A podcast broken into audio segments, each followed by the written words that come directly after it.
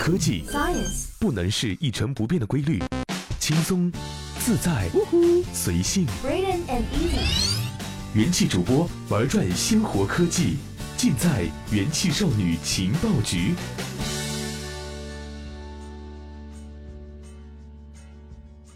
这里是用智商捍卫节操，用情商坚守美貌的正能量元气少女情报局，我是怡宝。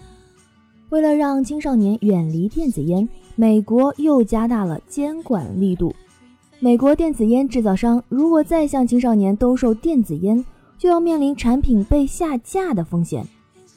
九月十二号，美国食品药品管理局（简称 FDA） 向全国范围内非法向未成年销售电子烟产品的零售商发出了一千三百多封警告信和民事罚款单，对一百三十一家零售商处以罚款，金额从两百七十九美元到一万一千一百八十二美元不等。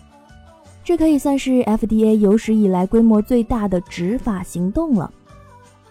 五大电子烟畅销品牌还要在六十天内提交一份计划，详细说明将采取何种措施避免青少年使用他们的产品。如果他们没有这样做，或者计划没有适当的解决这个问题，FDA 将考虑是否要在他们能够履行法定义务前下架部分甚至全部口味的电子烟产品。FDA 认为青少年吸食电子烟的程度严重，已经达到流行病的水平。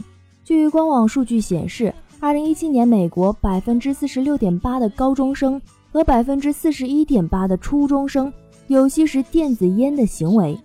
电子烟在青少年中几乎无处不在，这很危险。FDA 局长在发言中说：“由此而成瘾的行为必须被遏制。” FDA 不能容忍整整一代的年轻人对尼古丁上瘾。电子烟是 FDA 全面推广烟草计划的主要组成部分，试图将传统卷烟中的尼古丁含量降至最低。对于那些不能或者不想戒烟的成年人来说，危害较传统烟草更小。然而，对于儿童和青少年来说，电子烟中的尼古丁也成瘾，从而影响他们尚在发育的大脑。这也是 FDA 不断推出青少年烟草防控计划的原因。二零一六年起，FDA 开始对电子烟行业进行监管，要求所有零售商不能再将电子烟或类似商品卖给十八周岁以下的顾客。购买时，顾客需要出示年龄证明，不允许零售商派发免费样品，除非是在成人场所，否则自动贩卖机也不能销售电子烟。除此之外，还要求所有电子烟产品都需要提交成分、产品设计、健康风险、对年轻人和非电子烟使用者的吸引力等信息，获批之后才能销售。然而，该规定执行力度完全不够，不少小公司趁此研发新产品，青少年也依旧可以通过网络轻松购买。去年七月，纽约州所有学校全面禁止使用电子烟。今年五月，FDA 和联邦贸易委员会向制造和销售电子烟所用液体的公司发了十三封信，就其使用虚假和误导性的包装广告作出警告。这些产品看起来像是果汁盒和棒棒糖，从而吸引未成年人的目光。然而，警告信似乎没起太大作用。九月十二号当天，FDA 又向一些在线零售商发出了十二封警告信。这些零售商正在销售具有误导性的电子烟产品，收到警告信的零售商仍在宣传和销售违规产品。报告显示，截至今年九月一号，FDA 总共进行了九十七万八千两百九十次的零售检查，向违反法律的零售商发出了七万七千一百八十封的警告信，并实施了约一万八千五百六十起民事罚款。特殊的口味或许是青少年吸食的主要驱动力之一。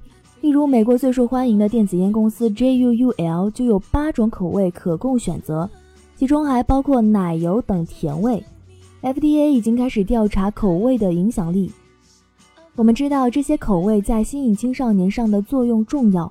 我们可能会采取措施限制调味产品的销售，目前正在评估如何实施。FDA 的局长这样说道。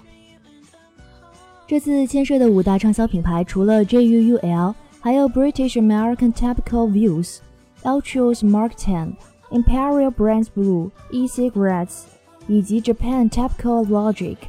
他们目前占美国电子烟市场的百分之九十七以上。其中，刚刚获一百五十亿估值的 JUUL 尤其受 FDA 的关注。据数据显示，JUUL 约占美国市场总销售额的百分之七十二。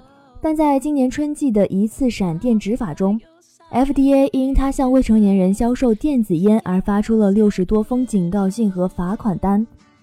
JUUL 发言人表示，公司将根据其要求积极与 FDA 合作。我们期待分享关于如何预防和减少青少年吸食电子烟的想法，这是我们几十年来一直关注的问题。Logic 的一位发言人也称，公司将继续与 FDA 合作，以证明其仅向成年人推销其产品。这些电子烟畅销品牌的态度，就仿佛是在说：“朋友，别开枪，我有军啊！”